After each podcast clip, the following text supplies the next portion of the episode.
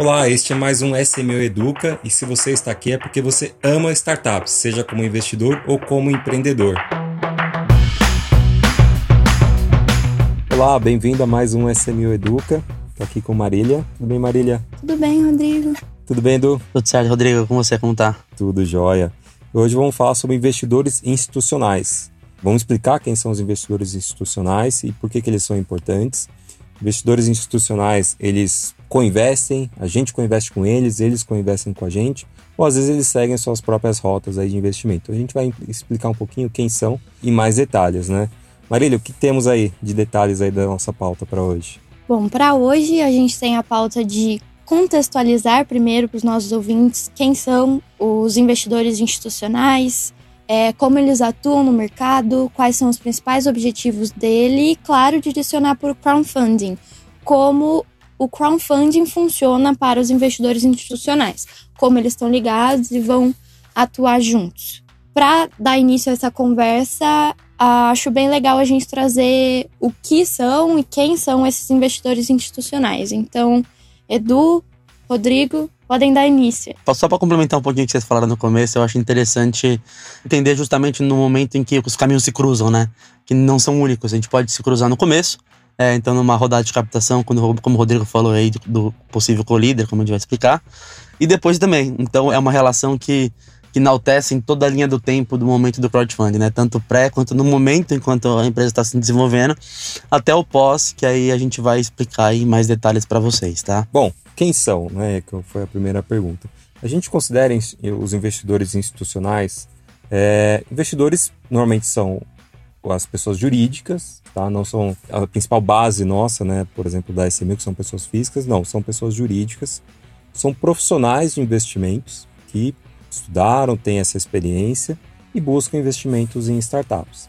É, esses investidores eles podem ser fundos de, de venture capital, tá? é o mais comum, que a gente, que a gente chama assim de investidores institucionais do nosso mercado.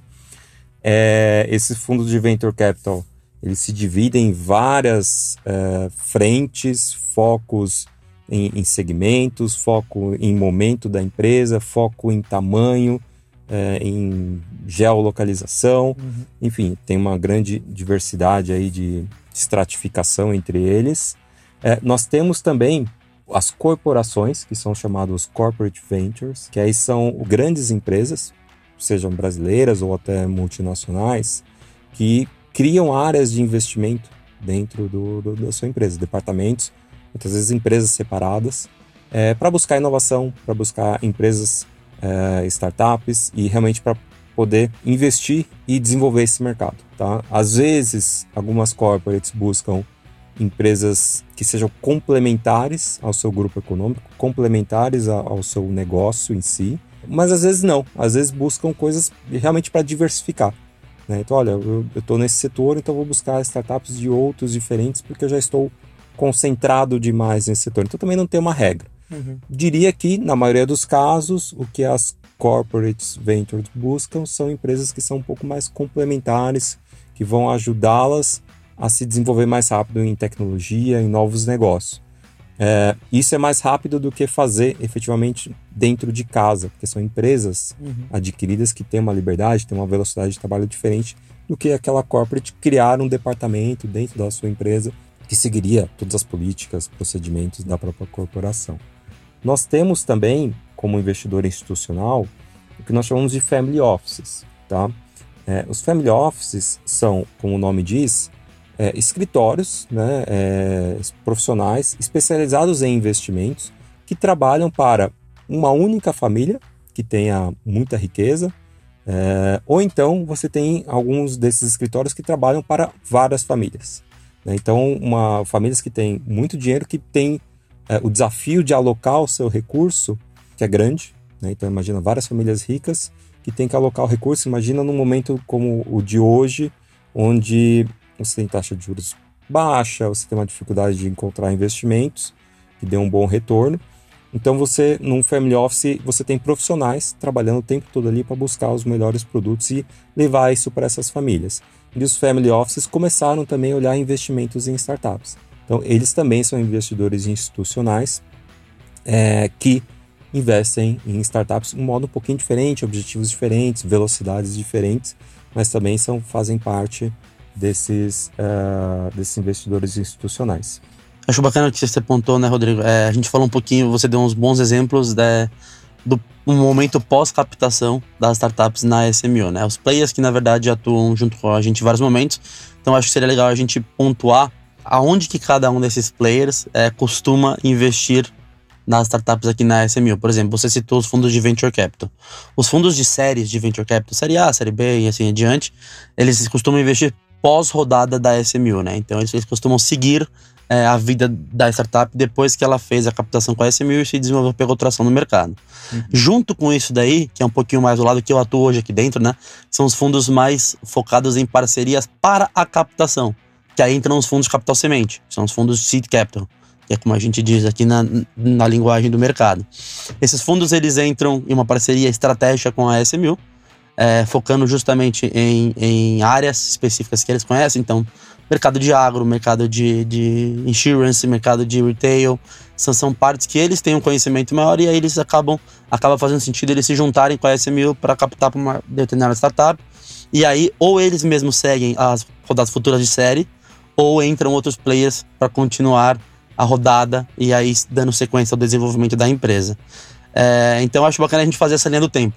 Contar exatamente, é, dizer os players que hoje são parceiros nossos, que desenvolvem bem o mercado, mas contextualizando aí cada tipo de parceiro em cada momento que a startup está vivendo. Nesse ponto, do eu vou usar aqui até um material que a Anjos e VCs, que é um grupo aqui no Brasil, que elabora, chama Mapa de Investidores e Startups no Brasil. Então eles tentam mapear é, esses investidores institucionais, né, desde fundos de venture capital, os corporate ventures que eu mencionei, family offices, é, e tentam colocar nessas caixinhas né, que o Eduardo colocou aqui, que sempre, obviamente, uma simplificação pode levar a um erro, mas isso aqui foi tudo autodeclaratório, né? A S1000 participou também desse material, então, assim, é, cada um viu como se enxergava ali.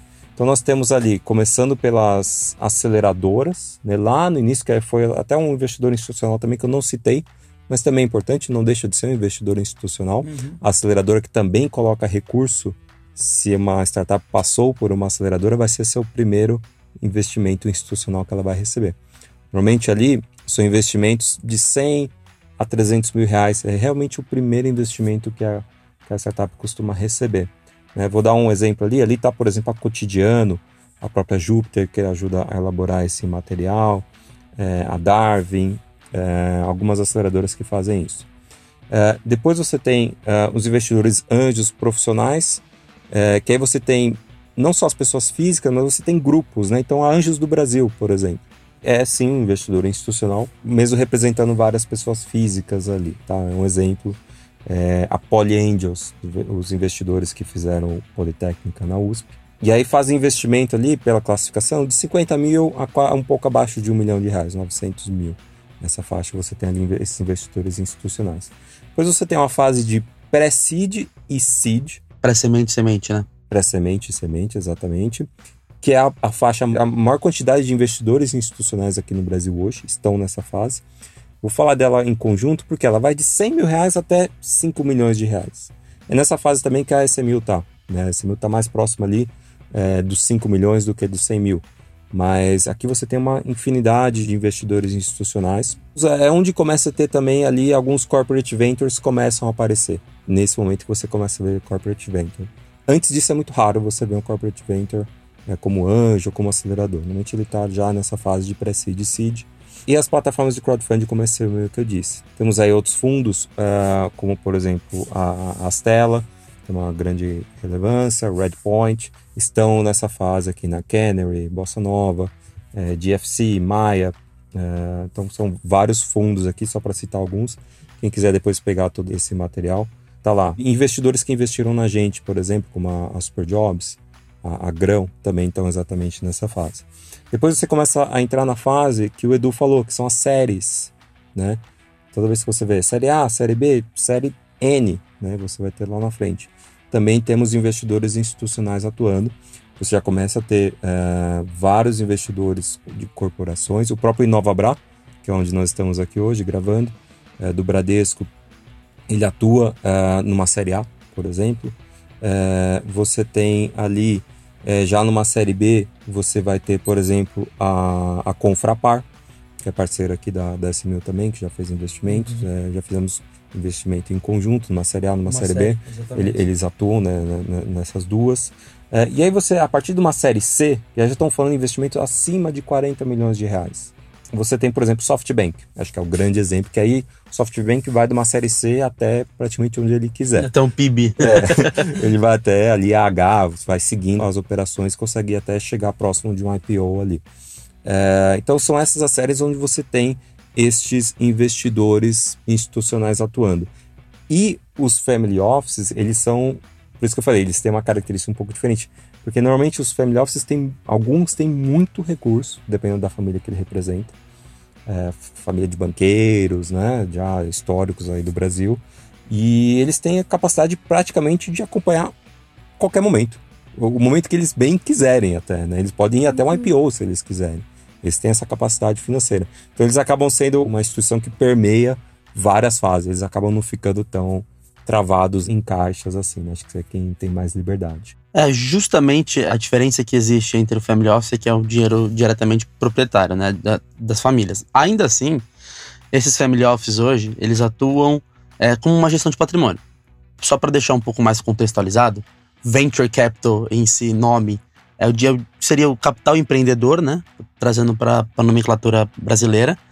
E esses fundos de investimento, eles, na verdade, eles fazem uma gestão de um dinheiro de terceiros que, que concordam com a política e tese de investimento deles, confiam o seu dinheiro para esse tipo de investimento e acabam se especializando em cada uma de, dessas séries com conhecimento específico e, e com é, investidores, QIs que, que eles podem levar para as outras séries de investimento. Então, para eles, o tradicional é fazer a lição de casa bem feita, a gestão da, da empresa, e fazer ela partir para uma outra série de uma, de uma forma um pouco mais desenvolvida.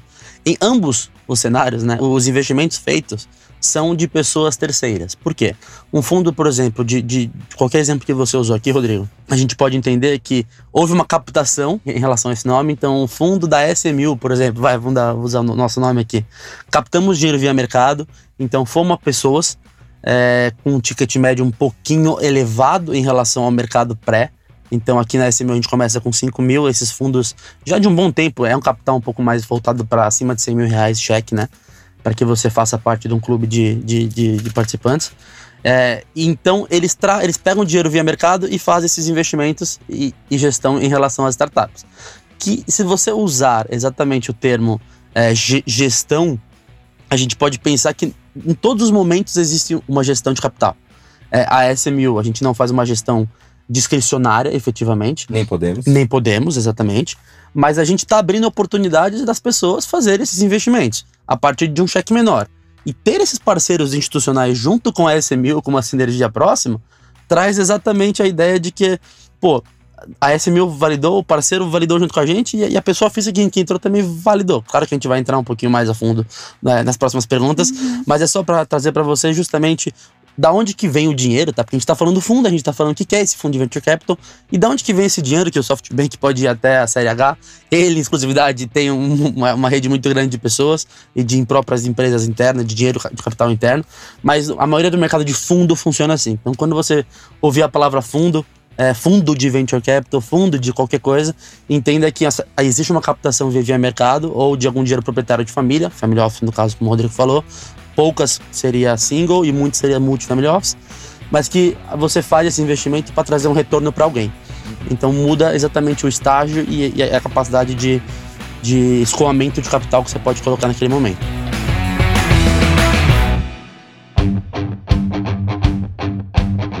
Bom, eu acho que vocês já deram uma introduzida nesse tema, mas a gente sabe que investidores institucionais não existem à toa. Uhum. Então a próxima pergunta é: quais são os objetivos desses investidores institucionais? É, qual é a verdadeira função deles? Uhum. Muito interessante. É, eu, vou, eu vou usar a seguinte dizer, muleta para responder. Eu vou começar a falar um pouquinho de teses que eles utilizam, né? Teses de investimento. Então você tem alguns investidores institucionais que tem é, o, o, objetivo de, assim, mais direto, mais capitalista, é de obter retorno para os seus investidores, né? É, através de colocar capital numa economia de inovação, colocar capital, investir capital em é, startups. Alguns fundos possuem uma tese para atingir esse objetivo, uma tese mais generalista. O que, que é isso? Ele, ele, joga um pouco com é, a estatística ao seu favor, de olha, eu não vou talvez acertar exatamente né, no alvo ali no meio. Eu não vou tentar achar a startup que vai ser exatamente o próximo unicórnio atingir mais de um bilhão de valuation. Eu vou investir em várias, né? E, e eu vou acompanhar várias. E conforme essas, essa corrida de startup que está sendo investida ali, é, algumas se destacarem, eu vou dobrar a aposta naquelas que se destacarem, vou entregá-la para a próxima fase e vou participar das próximas rodadas como co-investidor. Então você tem ali investidores que são um pouco mais generalistas nessas teses, é, que estão buscando realmente as startups que vão se destacar. Né? Ele está fazendo a tão famosa diversificação dos seus investimentos dentro de um, um pool de startups. Né? É, por outro lado, você tem investidores institucionais que são mais especialistas, né? Porque eles têm um, um, normalmente um conhecimento mais específico em determinados setores, então determinado momento de startups. Então, você tem alguns que são especialistas, por exemplo, em fintechs. Uhum. Né? É, você vai ver só aquisição praticamente de fintech. Ele só vai fazer investimento Sim. em fintech. Então, primeiro, porque ele tem um conhecimento em fintech, então ele consegue é, ajudar aquela empresa é, com, com mais um, um smart money.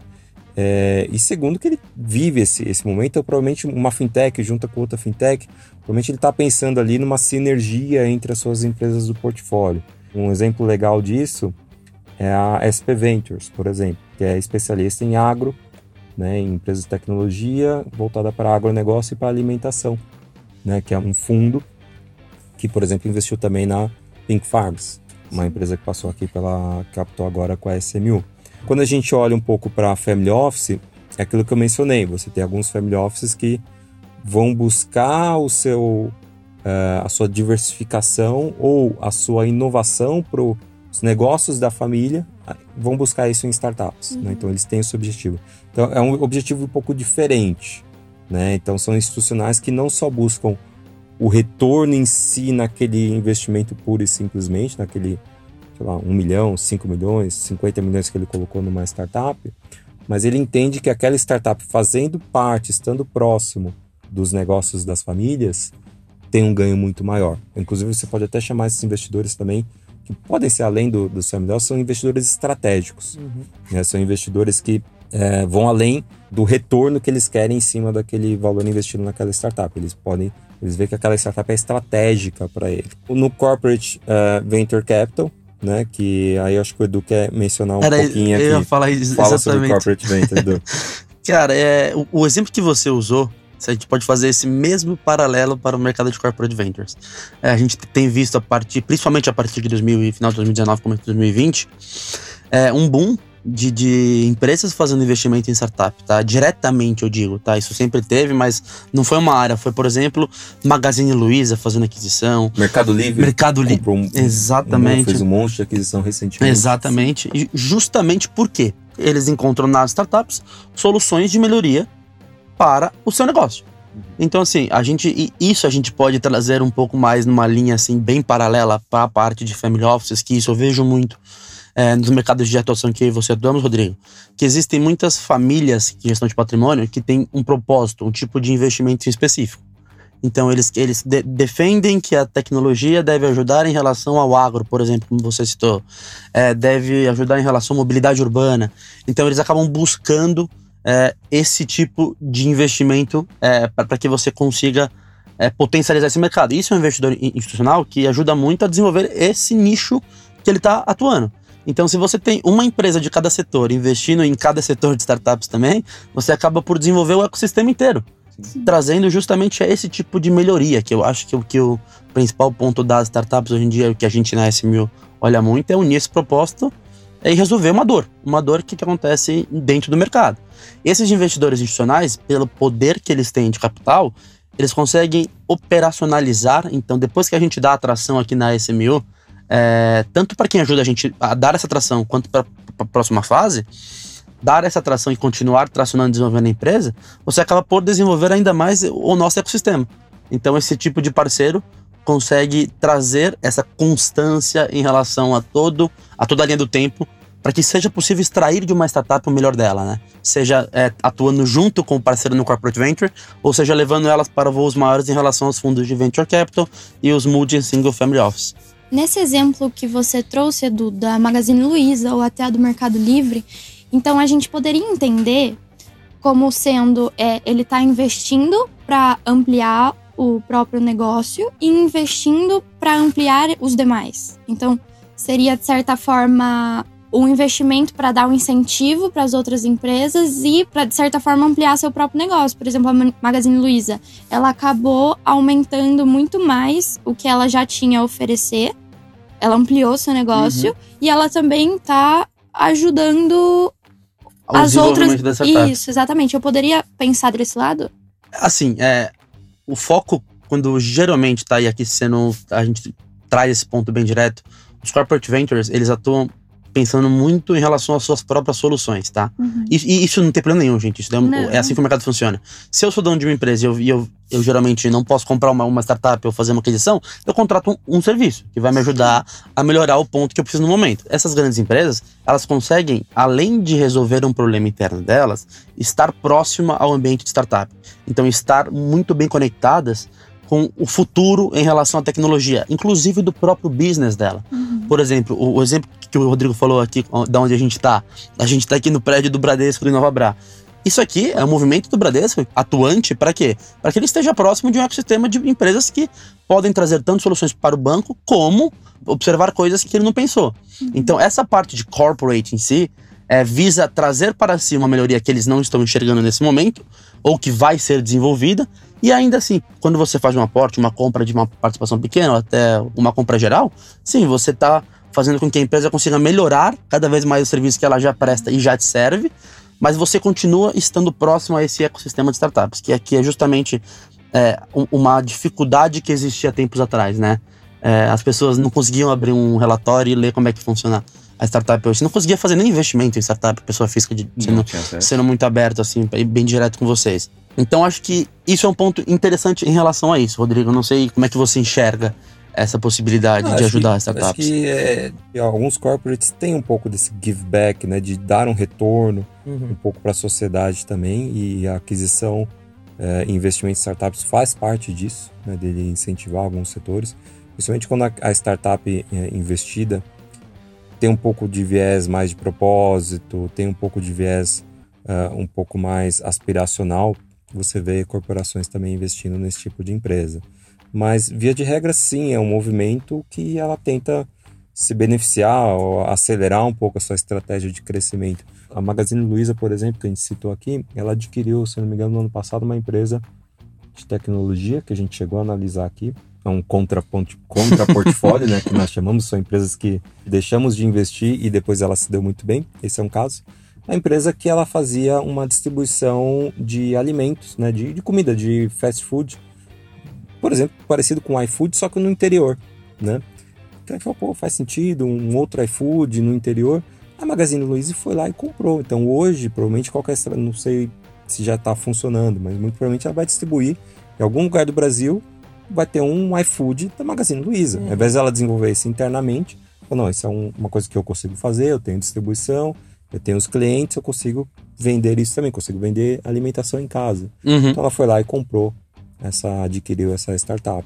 Nós vemos isso também no mercado financeiro, é comum, você vê lá a XP comprando é, empresa que faz é, controle financeiro, né, controle de unificação de, de plataformas, sim. Você a Modal também uhum. fez uma aquisição recentemente, então faz parte da estratégia deles, né, como crescimento e, e inovação trazer essas startups para a próxima. Inclusive, fomentar mais o mercado. Eu acho que isso é um ponto bem, bem bacana de se dizer, né? Acaba sendo indiretamente um give back, não aquele give back to society diretamente, né? Mas uhum. acaba sendo um give back de você estar tá potencializando. Fala, meu, continua fazendo esse bom trabalho, é, vai atrás de novas soluções, se desenvolve. Que, assim, além de poder nesse caso foi diretamente uma compra, mas a gente está aqui para apoiar, a gente consegue ajudar você em, em relação a, ao seu desenvolvimento. Então continue a se desenvolver. Eu acho que essa é a mensagem é, bacana. Foram essas palavras que eu tentei falar e você usou certinho. Legal.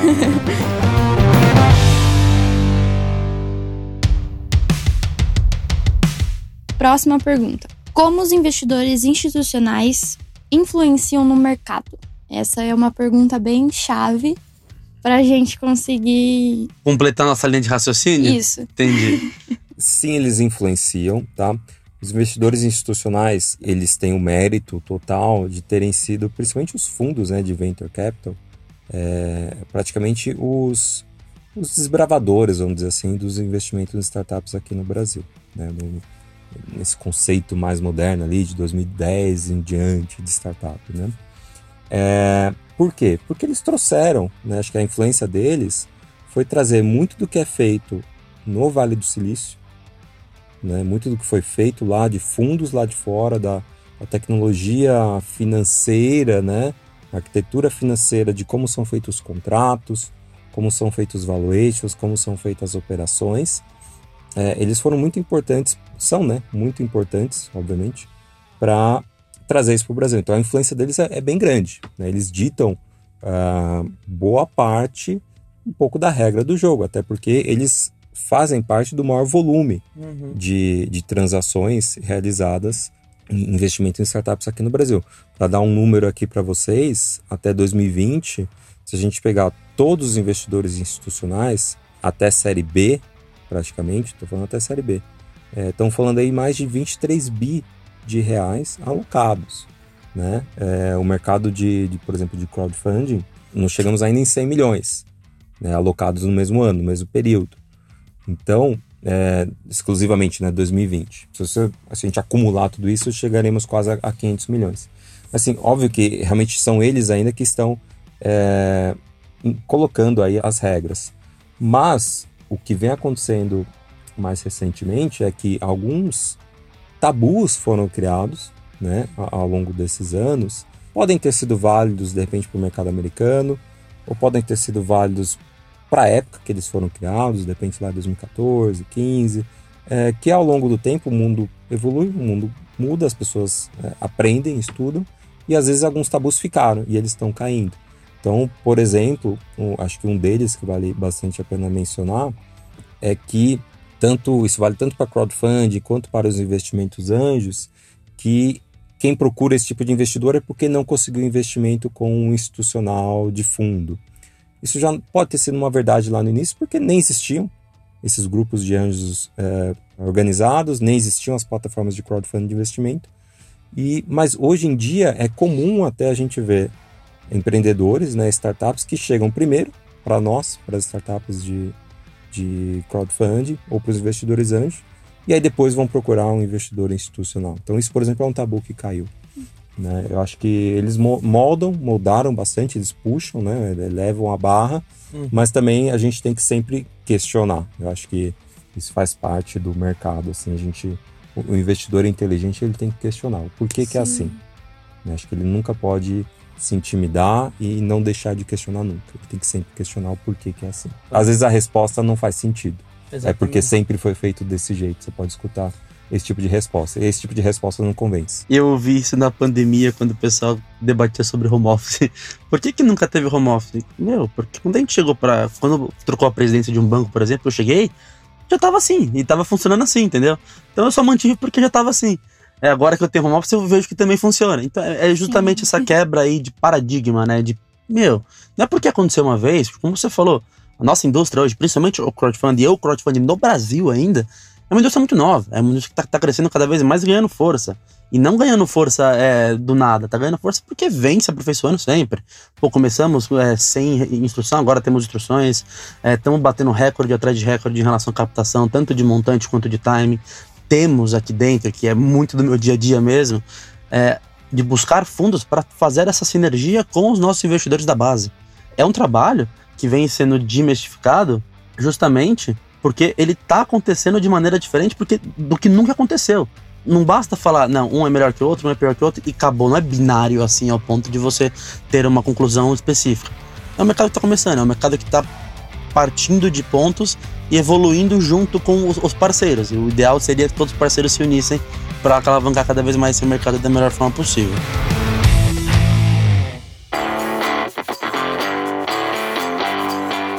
Vamos caminhar já para o encerramento desse episódio. Eu vou trazer aqui a última a última pergunta. Uhum. Como o crowdfunding funciona com os Exatamente. com relação aos investidores? Junto com os investidores Isso. institucionais. Eu acho que esse é o gancho. Ele faz total sentido com a pergunta anterior, né? Como é que o- os investidores institucionais é, moldam né, esse mercado. E nós escutamos muitos investidores institucionais, a CMU escutou muitos investidores institucionais, porque via de regra eles estão, principalmente os de série A, o que a gente quer fazer com uma startup aqui é captar aqui na SMU e fazer com que ela tenha um exit, seja um exit com uma corporação ou com um desses fundos. Um exit é sinal de sucesso, tá? Que ela continua a trajetória dela, justamente por isso que a gente busca o exit. Exatamente.